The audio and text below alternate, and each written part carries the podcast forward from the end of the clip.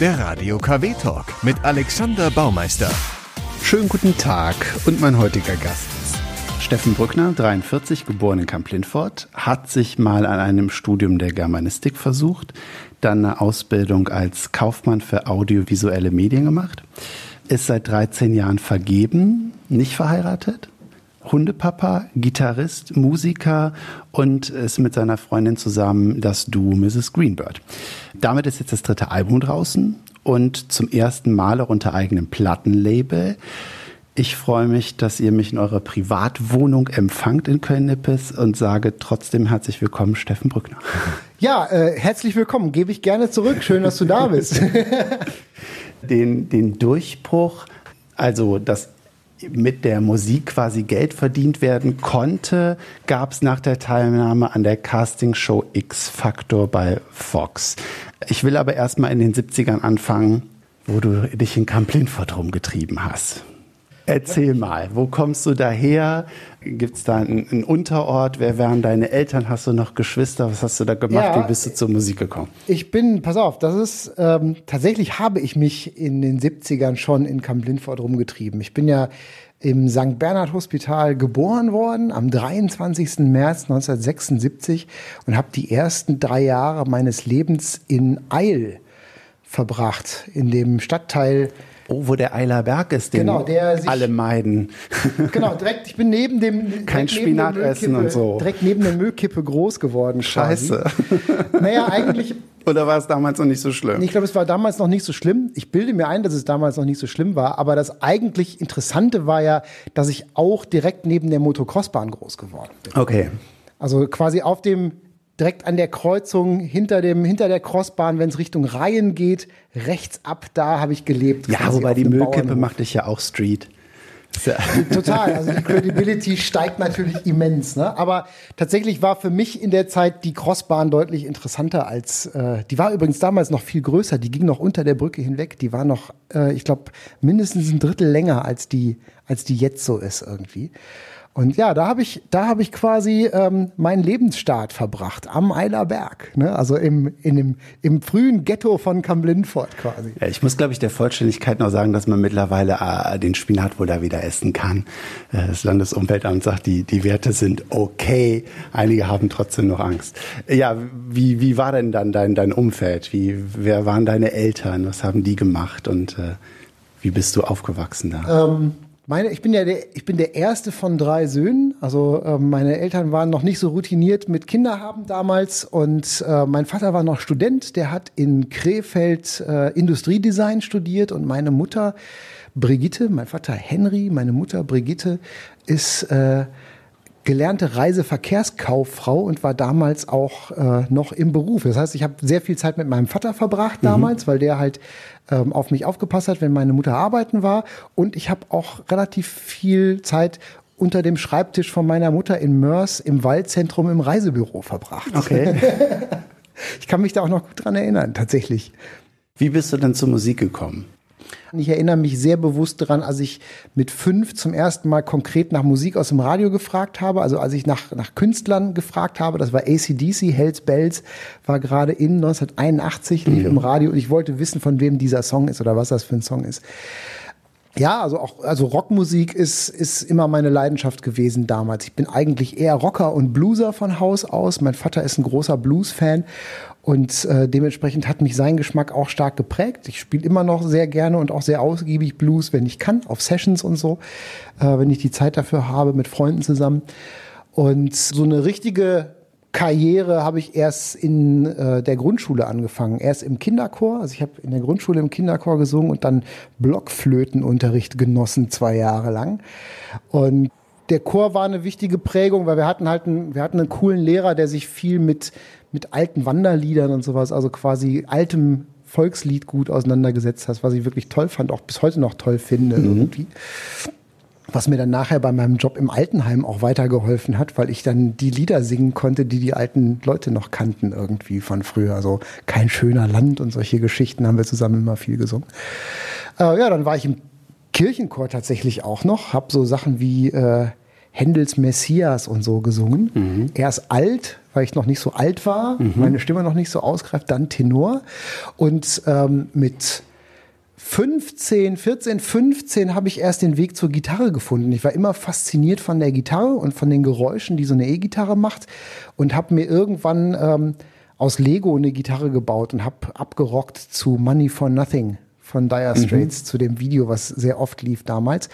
Und äh, da hat mein Vater schon gemerkt, na, da ist Interesse da. Und er hat mir irgendwann einen Deal vorgeschlagen, als ich alt genug war für einen Ferienjob und sagte, pass auf, du kaufst dir dann eine Gitarre und ich zahle Gitarrenunterricht. So, und so ging mit 15 dann quasi meine Gitarristenkarriere los. Okay. Was hast du bis dahin gedacht, was du werden willst? Pilot. Ich wollte immer Hubschrauberpilot werden. Ich wollte, also das war, das war mein, ist irgendwie immer noch mein großer Traum, äh, mal einen Hubschrauber zu, zu fliegen. Warum, weiß ich gar nicht so genau, aber dieses, dieses Gefährt hat mich immer wahnsinnig fasziniert. Und irgendwie dachte ich mir, das wäre was für mich. Wahrscheinlich nicht, aber irgendwie ist das so drin. Ich habe tatsächlich noch nie, ich habe schon in einem Hubschrauber gesessen, aber ich bin noch nie mit einem geflogen. Ich muss das dringend mal machen. Ich habe dir ja gesagt, du sollst dir drei Musiktitel überlegen, die für dich so ein bisschen den Soundtrack des Lebens markieren. Gibt es so für die erste Phase ein? Jetzt hast du gesagt, ACDC, Hells Bells war der erste, der ja. dir aufgefallen ist. Dire Straits ist gefallen. Was ist sowas, was in die erste Phase für dich passt? Also tatsächlich wäre Hells Bells von ACDC wäre definitiv der Song, der so für mich der prägendste Startschuss gewesen ist. Also das ist, steht völlig außer Diskussion. Also wenn ich glaube, wenn jemand tatsächlich nach dem, nach dem wichtigsten Song in meinem Leben fragen würde, wäre das wahrscheinlich der, weil der hat so, der war so, hat so das Urinteresse am Musikmachen und an, am, am Sound der Gitarre für mich geweckt. Okay, dann hören wir den auch.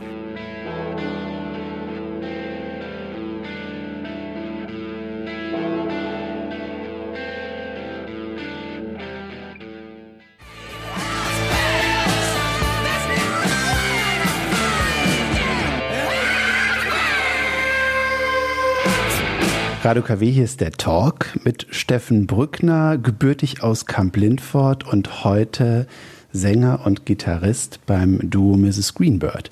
Und bevor es äh, dazu kam, dass du eine Musikerkarriere gestartet hast, hattest du ganz viele Umwege. Äh, ich habe da gelesen, Jobs wie in der Schreinerei, bei McDonald's, in der Gärtnerei, als Handymonteur. Du hast mal irgendwas mit Elektrotechnik versucht zu studieren und dann gab es erst irgendwann den Gitarrenladen, in dem du gearbeitet hast.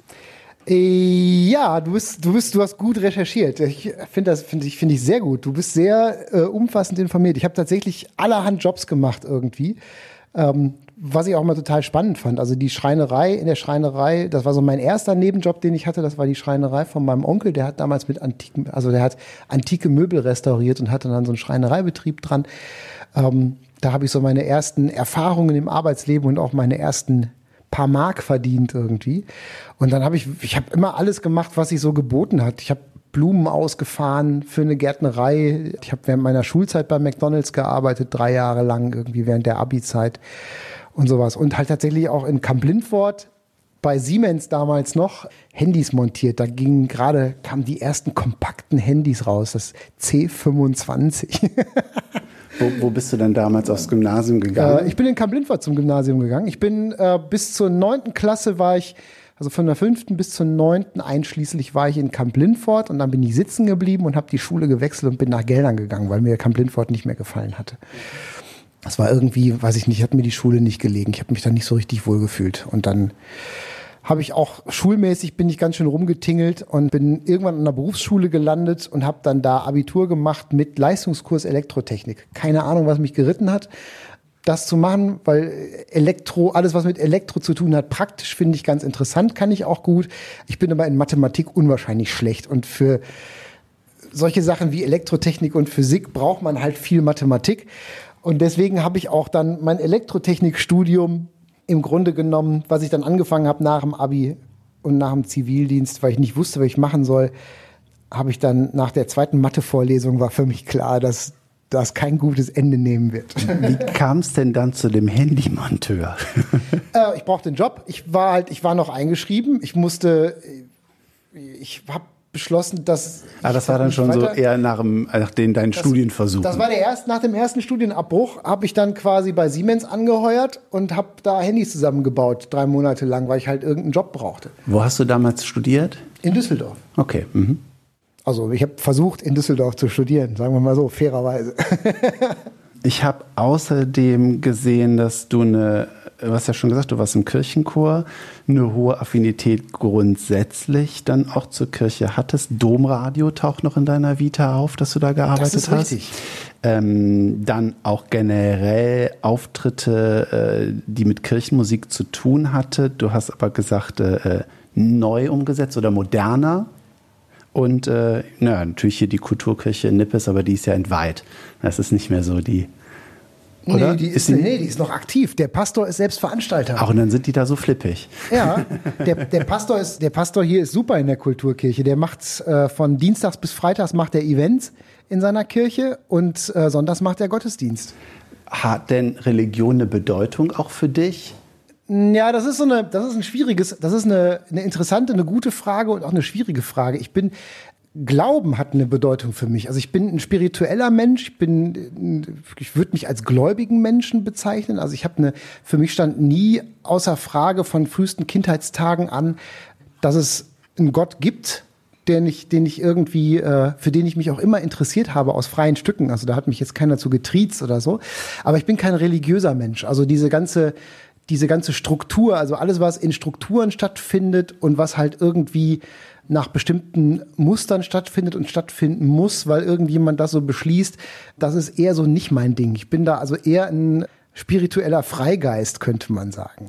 Ich habe neulich mit einem Kirchenmusiker gesprochen, auch jung, auch Organist, wo ich so dachte, so, puh, dass man das noch macht, dass man da auch dann sich wohlfühlt heutzutage. Und der, der hat das so versucht zu erklären, der sagt, ich glaube nicht, dass jemand auf einer Wolke sitzt und über uns wacht, äh, sondern er sagt, er glaubt an Gut und Böse. Und es gibt halt bestimmte Geschichten, die man Menschen erzählt hat, um die, die damit vertraut zu machen. Also Sagst du ein bisschen was den, den Spirit oder? Nee, also ich, für mich ist schon, ich habe ich hab Gott schon immer eher als Person wahrgenommen. Also okay. schon weniger abstrakt, also eher schon, schon konkreter. Würdest du uns verraten, was du dem Papst gerne mal unter vier Augen sagen wollen würdest? Da muss ich ganz ehrlich sagen, ich habe keine Ahnung. Aber du hast es mal in einem Interview gesagt, dass du. Äh, äh habe ich wirklich? Ja, du würdest gerne mal mit dem Papst unter vier Augen quatschen.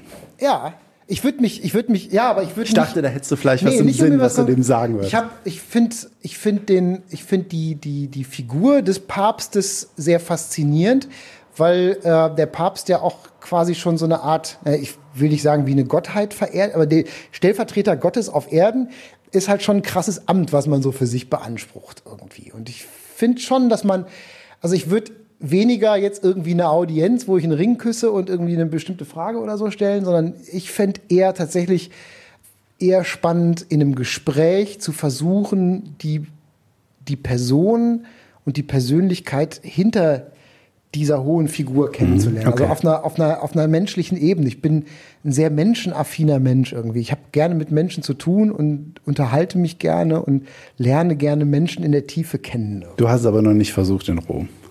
Nö, ich glaube, meine Chancen wären auch eher bescheiden. So. Man weiß es nicht.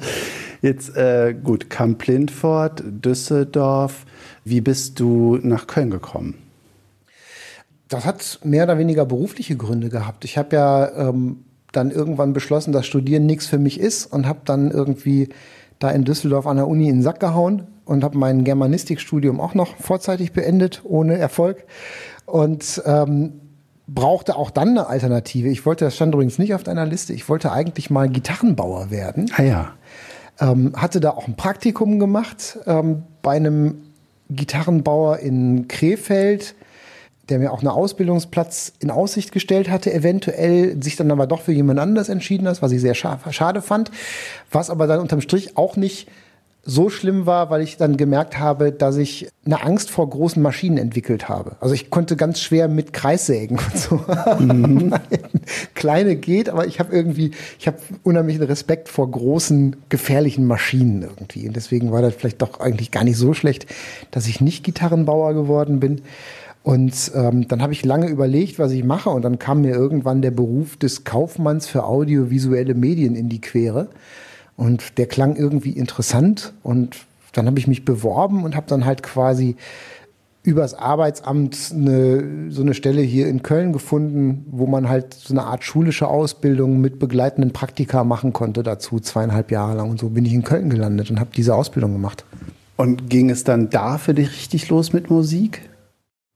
Nee, noch gar nicht. Also im Gegenteil, in der Zeit habe ich relativ wenig Musik gemacht irgendwie, weil ich so, weil ich, ich hatte lange Zeit so ein bisschen Schwierigkeiten in Köln anzukommen, weil irgendwie, ich habe immer einen sehr engen Freundeskreis gehabt und der war natürlich dann nicht mehr greifbar irgendwie so mhm. in Köln. Und das, also das war dann tatsächlich erst, nachdem ich schon zwei, drei Jahre hier gewohnt habe, wo das dann wieder richtig Fahrt aufgenommen mhm. hat für mich. 2006 hast du dann deine Freundin in einem bekannten Kölner Club, dem Underground, kennengelernt. Genau. Willst du die Geschichte erzählen? Ja, ähm, Sarah hat mich offenbar irgendwo mal Gitarre spielen sehen. So mhm. mit meiner Akustikgitarre irgendwo Lieder singend und fand das wohl ganz prima. So, und dann ähm, waren wir halt offenbar beide gerne im Underground freitagsabends. Ähm, und irgendwann hat die Sarah mich dann morgens um halb drei oder drei oder so irgendwie schräg von hinten an der Tanzfläche angesprochen und sagte, ey, du bist doch der Typ mit der Gitarre, ich habe dich letztens mal gesehen. So, so kam das. Also ich war immer viel zu schüchtern, irgendjemanden anzusprechen und die Sarah hat mich angesprochen. Das war mein großes Glück. Sonst wäre das wahrscheinlich nichts geworden. Und das zweite Date war, hey, lass uns mal Musik machen. Genau. So, so in etwa ist die Sache gelaufen. Also wir haben uns dann hier und da mal. Und ihr habt ja mal Musik gemacht, sonst wäre der jetzt kein, kein. Genau, also wir haben tatsächlich, wir haben uns zwei, drei Mal dann so gesehen in freier Wildbahn und ähm, sind dann einen Kaffee trinken gegangen irgendwann. Also ich habe mich dann, habe mir dann meinen meinen Mut gefasst, habe sie auf einen Kaffee eingeladen, was total peinlich war, weil ich mit ihr in ein bestimmtes Café gehen wollte und ich hatte aber hatte zu dem Zeitpunkt aber noch nicht so lange in dem Stadtteil gewohnt, wo ich damals gewohnt habe und ich habe das Café nicht gefunden und wir sind dann eine ganze Weile irgendwie durch die Straßen geirrt und sind dann woanders gelandet. okay. Und dann haben wir uns tatsächlich unser erstes echtes Date, wo wir uns verabredet haben, haben wir uns getroffen, haben Spaghetti gekocht und haben Lieder aus einem Liederbuch gesungen zusammen. Mhm. Wann habt ihr Mrs. Greenberg gegründet? Wie ist das gelaufen? Das war. Also wir haben. Ich habe damals in einer, noch in einer anderen Band gespielt, in einer Band, die hieß Plus 49, die hat ganz andere Musik gemacht. Ähm, eher so Elektropop, so ein bisschen epischer, so ein bisschen Soundtrack-mäßigere Sachen, wo ich halt im Wesentlichen Gitarrist war, da habe ich gar nicht gesungen. Und Isara hat angefangen, Songs zu schreiben und wollte immer was machen. Und ähm, ich habe das damals so für mich nicht so richtig gesehen, so diese Art von Musik, die sie machen wollte. Ich wollte eher so ein bisschen größer, größere Band, größere Produktion, so ein bisschen bombastischer irgendwie und habe ihr immer versucht zu helfen, andere Musiker zu finden, mit denen sie spielen kann. Und ähm, hat sie dann auch mehrmals probiert, irgendwie mit verschiedenen Leuten und das hat aber nie so richtig gut funktioniert. Und irgendwie haben wir immer zusammen, wenn wir zusammen Musik gemacht haben, war das immer super. Und wir haben, das hat immer gut geklappt. Wir haben super zusammen harmoniert und ähm, dann haben wir dann irgendwann gesagt, komm, oder habe ich dann auch irgendwann gesagt, komm, wir machen das zusammen. Ich mach, spiel mit dir zusammen deine Songs, weil mit den anderen klappt das ja nicht so gut irgendwie. Und äh, so haben wir dann angefangen und haben irgendwie, weiß ich nicht, einfach wo sich die Gelegenheit geboten hat, einfach mal ein paar Songs gespielt, immer mal hier, mal da. Wir haben anfangs noch ein bisschen gecovert und haben so auch Auftritte gespielt, haben irgendwie auch bei uns mal für Veranstaltungen buchen lassen, so kleinere Sachen. Und ähm, dann haben wir halt uns mit Sarahs eigenen Songs beschäftigt und haben dann, naja, ich glaube, 2010 war dann der erste Auftritt, wo wir nur eigene Songs gespielt haben. Und das war im Vor Vorprogramm von Tim Robbins hier in Köln, von dem Hollywood-Schauspieler. Der okay. hatte auch eine Band, eine ziemlich coole sogar. Und da haben wir den Opener gemacht und da haben wir zum ersten Mal nur eigene Songs gespielt. Das war im Oktober 2010. Da hießen wir zu dem Auftritt Goldkirchen und der Mann mit Hut. Den Namen hatte ich uns ausgesucht, weil wir dringend einen Bandnamen brauchten und Sarah war nicht begeistert. und äh, kurze Zeit später haben wir uns dann in Mrs. Greenbird um, umbenannt. Okay. Da, das ist die Geschichte mit dem toten grünen Papagei vor eurer Haustür. Genau. Dazu muss man, glaube ich, als Nicht-Kölner auch wissen, dass Köln quasi eine, eine Papageienplage hat. Ich glaube, die letzte offizielle Zählung sind 2300 grüne Papageien. Jetzt geht meine Kaffeemaschine aus. Ja, ist okay. Lieber Hörer, die Kaffeemaschine geht aus. die als, äh, die zumindest von einigen Zeitungen hier hiesig als, als Plage beschimpft worden. Auch die Stadt hatte, glaube ich, Mühe, die immer wieder umzusiedeln ich finde die Vögel ja toll. Ich freue mich immer, die kommen ja, die treten ja auch in, in großen Schwärmen immer auf. Die sind da keine Einzelgänger. Und das ist schon irre, wenn die so im Tiefflug so quietschgrün irgendwie mhm. 200, 300 Stück davon über dich weggeballert kommen. Ich finde es toll. Die sind laut, sind halt Sittiche. Aber weiß ich nicht. Ich meine, ich lebe in der Stadt. Hier ist alles laut. Ich finde, keine Ahnung, kann ich, ich kann nicht so nachvollziehen, warum warum die Leute sich gerne über die Vögel echauffieren. Die Bahn ist viel lauter, die hier immer vorbeifährt. Aber sich jetzt nach einem toten grünen Papagei zu benennen, hat ja auch was Trauriges. Ja, das hat was Trauriges, das hat auch ein bisschen was Morbides irgendwie. Also tatsächlich, wir haben den, wir haben diesen Vogel ja vor unserer Haustür gefunden. So, der, wir kamen halt eben von einem Auftritt nach Hause und ähm, hatten eben diesen Bandnamen, noch äh, keinen richtigen Bandnamen, ähm, Goldkehlchen und der Mann mit Hut war gerade abgewählt worden. und ähm, wir haben auf so einem kleinen Festival auf dem Grüngürtel hier in Köln gespielt. Und dann kamen wir nach Hause und es lag tatsächlich dieser tote Papagei bei uns vor der Haustür. Was halt total skurril war irgendwie, weil äh, ist ja so ein, sieht ja schon so ein bisschen mafiös aus, wenn dann auf deiner Fußmatte so ein Papagei liegt. Warum der gerade da irgendwie verenden wollte, war uns nicht so richtig klar. Wir haben den dann im Beet bestattet. Ähm, und dann haben wir war eine Spinnerei. Wir haben halt drüber philosophiert, was diesen Vogel an unserer Haustür getrieben hat. Also das war so ein, so ein Assoziationsspiel irgendwie. Wir haben uns halt so ein bisschen im Spaß mit diesem Vogel beschäftigt und sind dann irgendwie zu dem Ergebnis gekommen, dass der Vogel uns offenbar mal gehört haben muss, sonst hätte er sich nicht zu uns nach Hause verirrt und so. Und dann war dann der Schritt nicht mehr weit, quasi den Vogel als Namenspatron zu nehmen, weil Grün auch Sarahs Lieblingsfarbe ist und äh, deswegen war das gut. Irgendwie machte das Sinn für uns. dann hat es dann noch zwei Jahre gedauert und auch durch einen Zufall, äh, du wolltest ein Kabel irgendwo kaufen in einem Musikstore, bist du über das Casting gestolpert, richtig? Das ist richtig. Ja, der, der Music Store, der Laden heißt so. Das ist so außerhalb von Köln, sieht ist so ein bisschen wie Ikea, aber für Musikinstrumente. Ein Riesenladen irgendwie, so nach der gleichen Struktur. Man sucht die, sich die Sachen aus und holt die dann bei der Warenausgabe ab irgendwie.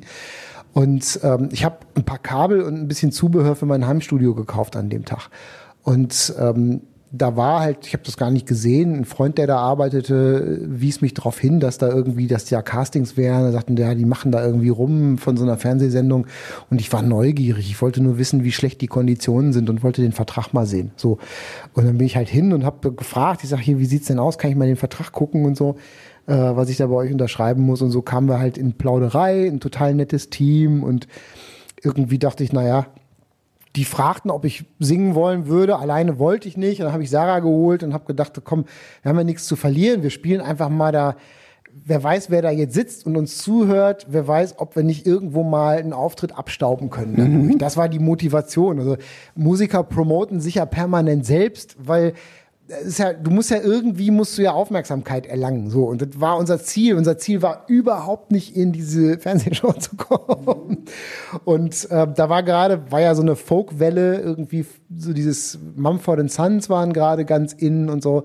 Und äh, der Johnny Cash-Film war noch nicht lange her und irgendwie äh, dachten die sich, naja, wir haben, ihr habt so ein Johnny and June Ding irgendwie laufen, das fänden wir ganz witzig für die erste Show. Habt ihr nicht Lust, bei der ersten Show mitzumachen? Okay. So, und mehr hat eigentlich keiner erwartet, inklusive uns und dem Team, dachten, dachte keiner, dass wir mehr machen würde als, als einmal da so eine Stippvisite.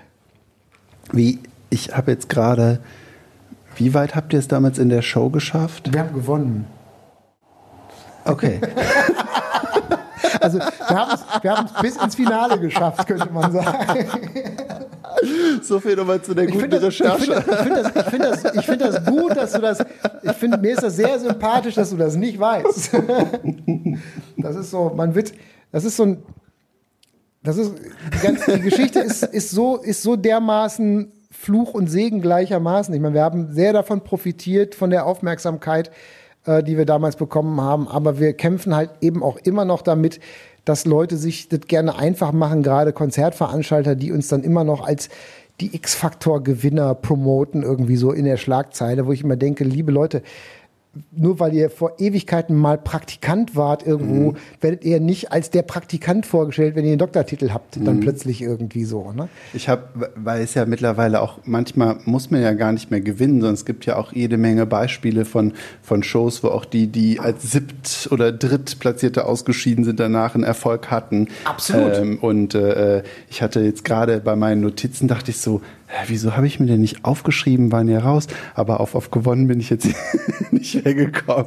Aber das Album ging dann auch sofort auf eins. Ne, das, nach der genau, Show. das war ja quasi, da ging es richtig rund. Das, es war, war ja eine ganz krasse Angelegenheit. Wir haben ja wirklich auch, also wir haben wirklich nicht dran geglaubt, dass wir das gewinnen können. Und wir hatten immer auch so ein bisschen darauf spekuliert, dass wir vielleicht weit genug kommen, um noch so ein bisschen Restaufmerksamkeit, also so, weiß ich nicht, so Top 5 wäre für uns prima gewesen, haben wir immer gedacht, so nachdem wir dann in den Live-Shows waren und so. Eben genau, weil ja oft auch Leute, die gar nicht gewonnen haben, dann letzten Endes trotzdem gut davon profitieren und da eine, eine gute Karriere draus aufbauen können. Wir haben dann sehr, sehr schnell das Album aufgenommen. Wir hatten insgesamt zehn Tage Zeit für den gesamten Produktionsprozess, was halt heutzutage lächerlich wenig ist für eine Albumaufnahme. Mhm. Ähm, wir haben im Grunde genommen auch nicht geschlafen in der Zeit irgendwie. Wir haben im, mehr oder weniger im Studio gewohnt und ähm, mit unserem Produzenten zusammen irgendwie quasi rund um die Uhr gearbeitet, damit dieses Ding irgendwie termingerecht fertig werden konnte. Und dann kam das Album halt kurz vor Weihnachten noch raus, die Show war noch heiß und die Leute fanden es halt gut und wir hatten zum Glück alle Songs vorher schon fertig geschrieben. Also wir hatten, wir mussten keine Songs mehr schreiben, mhm. sondern wir hatten das Ding eh schon in der Schublade liegen, weil wir sowieso aufnehmen wollten. Und ähm, ja, dann war dann plötzlich irgendwie an dem, auf dem Weg zu unserer Silvesterfeier nach Issum an den Niederrhein haben wir einen Anruf von unserer Plattenfirma bekommen, die uns dann sagten, äh, wir haben die Trends bekommen, das Album wird auf eins einsteigen. Mhm. Und das war völlig surreal. Ich habe überhaupt gar keine Vorstellung davon gehabt, was das bedeutet irgendwie. Ich habe dachte, ja, okay, prima. So, das war so. Das, also ich habe für mich ist das erst echt eingesunken, welchen, wie erfolgreich das Album war, ähm, als ich mich beim Mediamarkt hier in Köln hinter den Regalen versteckt habe, um Leute dabei zu beobachten, wie die unsere Platte gekauft haben. Also ich musste das sehen. Ich musste sehen, dass fremde Menschen, die ich nicht kenne, unsere Musik kaufen. Weil früher hat man die ja immer am Tisch nach Konzerten so Sachen verkauft irgendwie. Anders kannte ich das gar nicht. Ich habe vorher noch nie eine Platte im Laden gehabt, so die einer auch freiwillig gekauft hat.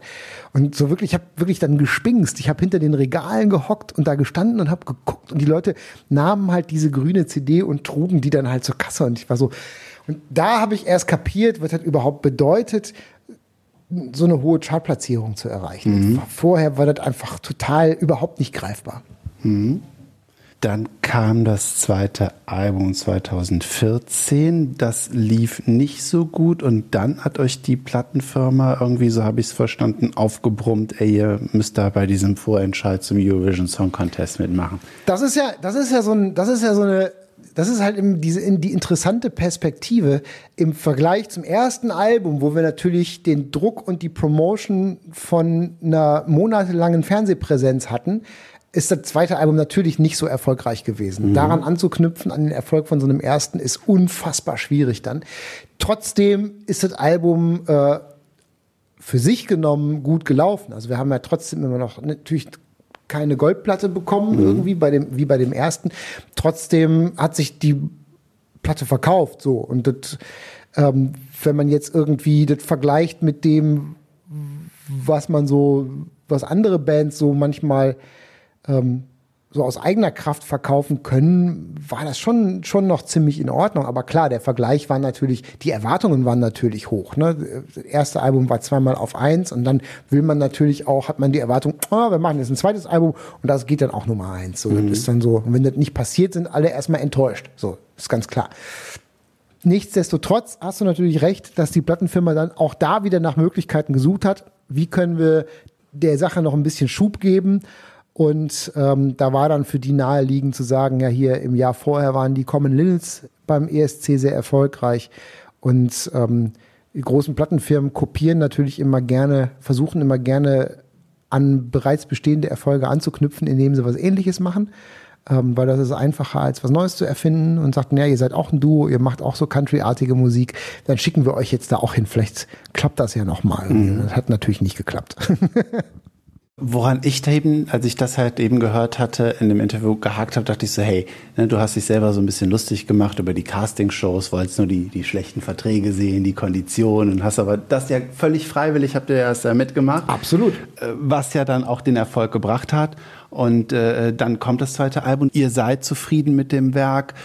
Und dann, äh, wie, wieso habt ihr euch da reindrängen lassen, wenn du sagst, so, es hat, wollte man nicht und hat nicht so gefallen? In diesem Vorentscheid dann mitzumachen. Und das ist dann so ein, so ein Druck, den man nicht verstehen kann, wenn man abhängig auch von so einer Plattenfirma ist. Du hast da auch nicht so richtig viel Möglichkeiten. Es gibt ja Verträge, an die du gebunden mhm. bist. Das ist ja halt auch eben immer das Ding. Also ähm, da kannst Arbeitsverweigerung es kommt nicht so richtig gut an dann irgendwie. Ne? So, also wenn man dann sagt, nee, mache ich nicht, ähm, dann kommt vielleicht auch irgendjemand und sagt, ah, pass mal auf, hier und da steht aber so. Ne? Also, also man, man gibt schon, man gibt bei so einem großen Plattenvertrag schon viele seiner Rechte ab und das ist ja auch letzten Endes einer der Gründe, warum wir uns dazu entschieden haben, ein eigenes Label zu machen. Da komme ich auch noch drauf. Ich habe auch noch, noch eine andere Frage zum Eurovision Song ja. Contest, aber ich würde vorher noch einen weiteren Musiktitel von dir hören. Oh ja, sehr gerne. Ah, ich nehme ich den da jetzt? Für welche Phase hättest du denn gerne einen? Sag nochmal, du hast ja so vorhin so schön die Phase. Ja, erste war ja eher so ein bisschen Kindheit, Jugend, Camp Lindfort. Ich weiß nicht, ob es was gibt für deine Studienphase oder dann nach Köln oder eben vielleicht jetzt auch tatsächlich, wo ihr selber so auf dem, auf dem Hoch wart und selber Nummer eins. Was findet man dann außer sich selber noch geil? Oh, jede Menge. Ja, ich habe auch schon, ich habe auch schon, oh, das ist, ah, ich habe so, das, mir fällt es immer unheimlich schwierig, drei Sachen rauszupicken oder so irgendwie. Ähm, ja. Wir sind ja jetzt schon quasi relativ weit fortgeschritten und ähm, deswegen würde ich mir jetzt einen Song aussuchen, der mich und der uns in der Phase sehr geprägt hat. So wie gesagt, das erste Album ist ja nicht so produziert worden, wie wir uns das gewünscht haben, wegen des Zeitdrucks, mhm. weil wir einfach so wenig Zeit haben. Und bei dem zweiten Album haben wir uns natürlich sehr viel Gedanken darüber gemacht, wie wir klingen wollen.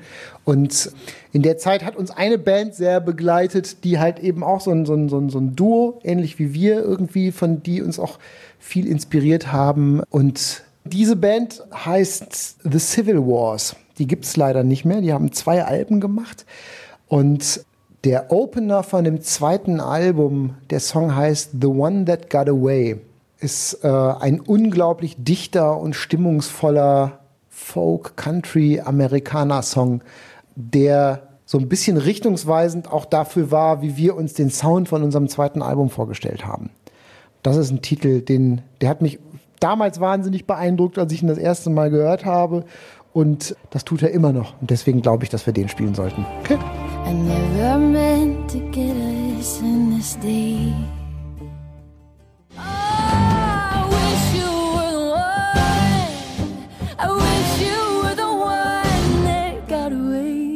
Civil Wars, the one that got away. Ich glaube, wir müssen die Nummer mal covern irgendwann.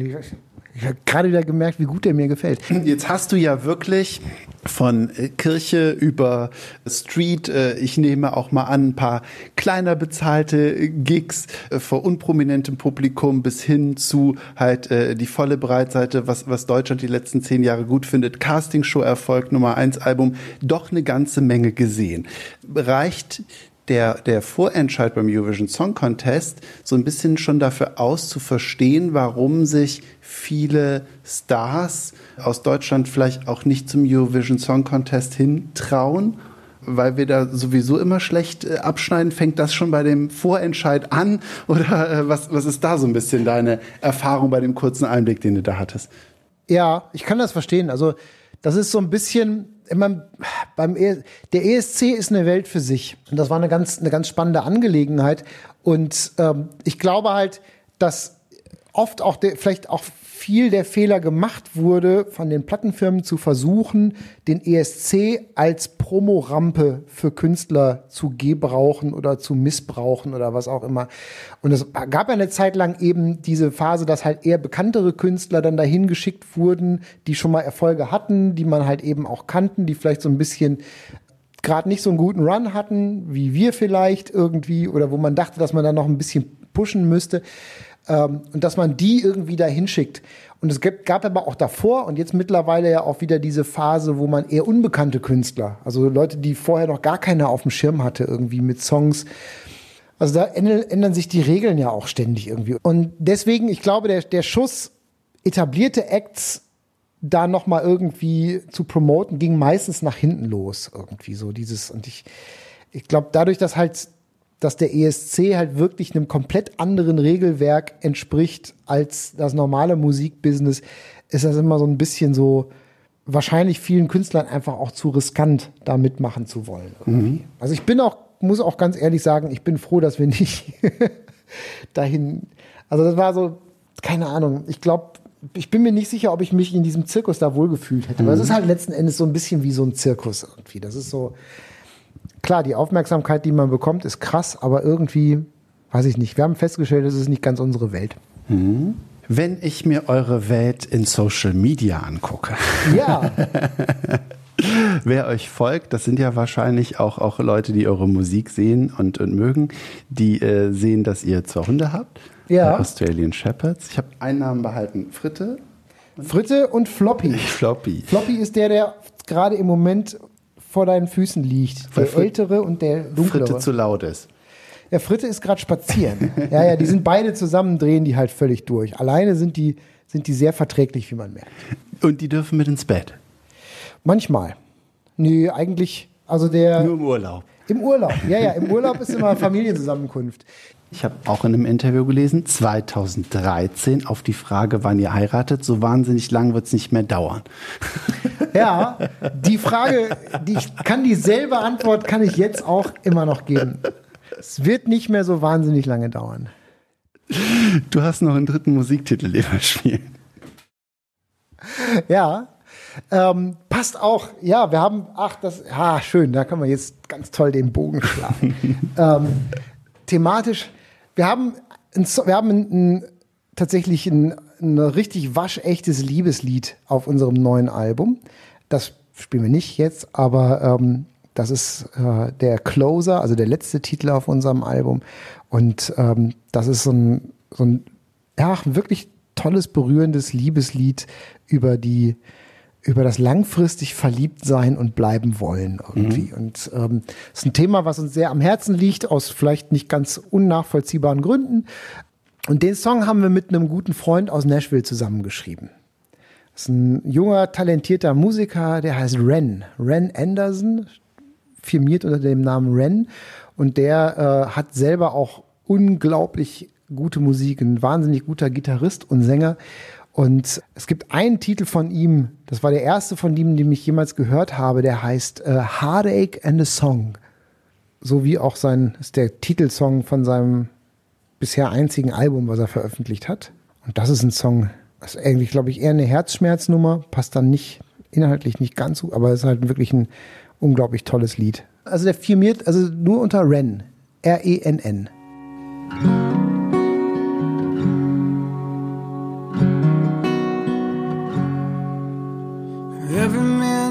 Needs a hammer.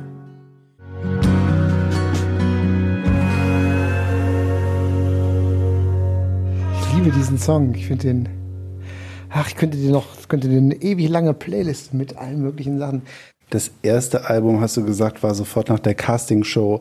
Ähm, das musstet ihr so schnell aufnehmen. Beim zweiten hattet ihr es schön mit der Produktion in Nashville. Jetzt das dritte, da seid ihr auch noch quasi euer eigenes Label. Ist das jetzt so das, wo du sagst, das Produkt, damit seid ihr jetzt am meisten zufrieden? Ja, kann ich so sagen. Wir haben ja uns ganz bewusst, wir haben, weil wir ja einfach durch diese, durch diese Major-Plattenfirmen, großen Plattenfirmenmaschine so durchgejagt wurden, haben wir uns irgendwann ganz bewusst, haben wir uns so ein bisschen so eine Auszeit genommen. Also wir haben jetzt keine Auszeit gemacht. Also mhm. es ist keine Pause gemacht, aber wir haben uns so ein bisschen zurückgenommen und haben uns selber die Frage gestellt, wer sind wir eigentlich, was machen wir, wo wollen wir hin und sind wir mit dem, was wir, wie wir das gemacht haben, die letzten Jahre wirklich zufrieden gewesen. Und wir haben dann irgendwann gemerkt, dass der Fokus auf Musik für uns viel, viel wichtiger ist als die Business-Seite. Und klar muss man Business machen. Ist einfach so, wenn man davon leben will und muss, ist halt natürlich auch geschäftlich irgendwie zu regeln, der ganze Kram. Aber ähm, für uns war halt wichtig, dass wir die Musik, dass wir unsere Musik so machen können, wie wir die hören und wie wir die hören wollen und äh, wie wir auch glauben, dass unsere Fans uns die abkaufen. Also jetzt nicht im, im wirtschaftlichen Sinne, sondern halt so im, mhm. in Sachen Glaubwürdigkeit. Ähm, weil letzten Endes haben wir ja immer, wir haben es ja nie darauf angelegt, Profimusiker zu werden. Das hat sich eher zufällig ergeben. Wir haben die Chance dankbar ergriffen. Ähm, aber für uns war halt immer die Qualität und die Kunst vor dem Kommerz irgendwie. Und da wollten wir halt wieder hin zurück. Und wir haben uns das lange überlegt und haben dann beschlossen, dass wir die Freiheit im Grunde genommen nur dann haben, wenn wir jetzt erstmal uns komplett abnabeln und unser eigenes Ding machen und wirklich mal komplett unbeeinflusst von außen entscheiden können, wir machen das so und wir machen das so und wir machen das nicht. Ähm, und das hat sich kreativ für uns ausgezahlt. Das ist eine Heidenarbeit gewesen. Also wir wussten, dass es viel Arbeit ist und wir haben es trotzdem noch deutlich unterschätzt, ähm, weil halt einfach sehr vieles auf einmal kommt. Wir haben, wir managen uns selbst im Moment. Wir haben uns lange Zeit alleine gebuckt. Also jetzt zwei, drei Jahre hinweg. Mittlerweile haben wir wieder einen Booker, mit dem wir arbeiten. Also Konzerte buchen. Ähm, wir haben jetzt unser eigenes Plattenlabel gegründet. Wir haben die Platte selber produziert, teilweise mit anderen noch zusammen irgendwie, aber federführend wir selbst. Das heißt, wir haben wirklich alles versucht aus einer Hand zu machen, um möglichst alles im Blick zu haben irgendwie. Und das war ein sehr, sehr spannender Prozess, ein sehr kräftezehrender Prozess, aber wir sind halt mit dem, mit dem Ergebnis und mit dem Album so, wie es geworden ist, dann auch sehr, sehr glücklich irgendwie. Und wir sind da sehr stolz drauf, dass wir das alles geschafft haben und dass wir das, uns das tatsächlich gelungen ist, so im Alleingang umzusetzen. Also, ne, wie gesagt, wir haben natürlich unsere, unsere Leute gehabt, die uns, die uns geholfen haben. Wir haben nicht alles komplett alleine gemacht, aber ähm, wir haben alleine entschieden. Das ist, glaube ich, der entscheidende Faktor.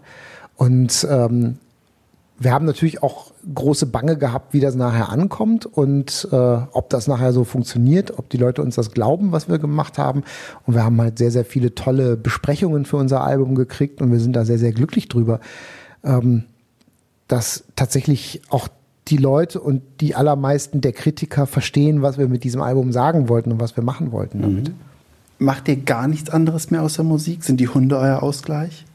Alles? Ähm, ja, bei uns dreht sich sehr, sehr viel um Musik. Also ich, bei mir ist es halt tatsächlich auch so, ähm, dass bei mir Beruf und Hobby fließend ineinander übergehen. Ich bin ja eben auch neben meiner Eigenschaft als Gitarrist und Sänger von Mrs. Greenbird bin ich ja auch noch Instrumentenfanatiker, könnte man mhm. sagen. Also ich bin ein großer leidenschaftlicher Gitarrenfan. Ich bin kein Sammler, weil ich Sammeln ist nicht in meinen Genen so drin irgendwie, aber ich finde Gitarren toll ansonsten, ich finde, mit dem Hund spazieren gehen, finde ich, ist auch eine, ist eine total super Alternative für mich dann dazu, da mal so ein bisschen Ruhe reinzukriegen in den ganzen Wusel. Weil ich hatte als, als äh, letzte Frage halt eben so, was denn weiter den, den Drive gibt, aber dann, dann habe ich das im Bild. Also war es eben so, weil du zwischendurch ja auch sagtest, es geht nicht nur um Zahlen und Verkaufen. Natürlich möchte man, dass das, was mm, man macht, auch Leuten gefällt. Aber so so wie ich das verstehe, ist so Musik einfach deine, deine Leidenschaft. Du magst alles, was damit zu tun hat und das gibt dir immer wieder den Drive, das, das weiterzumachen. Weil ich hätte jetzt so ganz pragmatisch gedacht, wenn man jetzt quasi auch kein Label mehr im Nacken hat und sein eigener Herr durch und durch dabei ist, was motiviert einen dann, das, das auf einmal fertig zu machen? Ne? So äh, ähm, ist das ist das dann nicht, nicht anstrengend? Ich vergleiche es immer so mit Leuten, die, die, die Homeoffice machen, wo ich dann frage so, machen die dann wirklich was oder ich glaube, ich werde zu Hause eher faul. Na, aber wenn ihr es jetzt hier, wenn ihr zu Hause seid und du sagst so, ey, du, dann, dann ist das das, was dir den Drive gibt, dass du einfach Spaß daran hast. Ja, ich kann zu Hause nicht faul sein, weil das würde natürlich, würde natürlich irgendwie meiner, meiner beruflichen Laufbahn oder meinem, meinem Job widersprechen. es kann sich ja keiner, der das Geld braucht, leisten. Das ist, ist ja, ja. Ich bin auch jemand, der immer gerne beschäftigt ist. Also was mir halt, mir liegt halt gar nicht irgendwie so ähm, rumzusitzen. Ich bin zum Beispiel niemand, ich könnte nicht mehrere Stunden am Strand liegen. Einfach so mhm. und nichts tun. Das ich, käme ich mir völlig unproduktiv vor. Und was ist neben Hunde noch eine zweite Sache zum Seele baumeln lassen? Hm, Musik. Wie gesagt, ich gehe gerne, ich gehe, wenn ich kann, wenn ich in, in der Stadt bin, gehe ich äh, gerne ein bis dreimal im Monat auf eine Blues-Session, um einfach ganz unverbindlich mit Freunden zusammen äh, Blues zu spielen mhm. irgendwie. Und ähm, das ist halt eine ganz lockere Angelegenheit, weil da gibt es halt kein richtiges Konzert, da treffen sich einfach Leute, die äh, eine Leidenschaft für die gleiche Art von Musik haben. Das ist in diesem Falle dann Blues und man spielt halt einfach bekannte Titel zusammen. Einfach so aus dem Stegreif. Blues ist ja sehr einfach strukturierte Musik, da kann jeder relativ schnell mitspielen. Und ähm, da geht's halt einfach nur um die Gemeinschaft bei, bei Musik. Da geht's nicht um eine Leistung, da geht's nicht darum, ein Konzert zu spielen und irgendjemanden zu beeindrucken, sondern da geht's wirklich darum, im ganz klassischen Sinne gemeinsam Musik zu machen und das zu genießen. Mhm. Okay. Ich danke dir für deine Zeit. Ja, hör mal, ich habe zu danken. und wünsche alles Gute bei der Tour. Vielen Dank.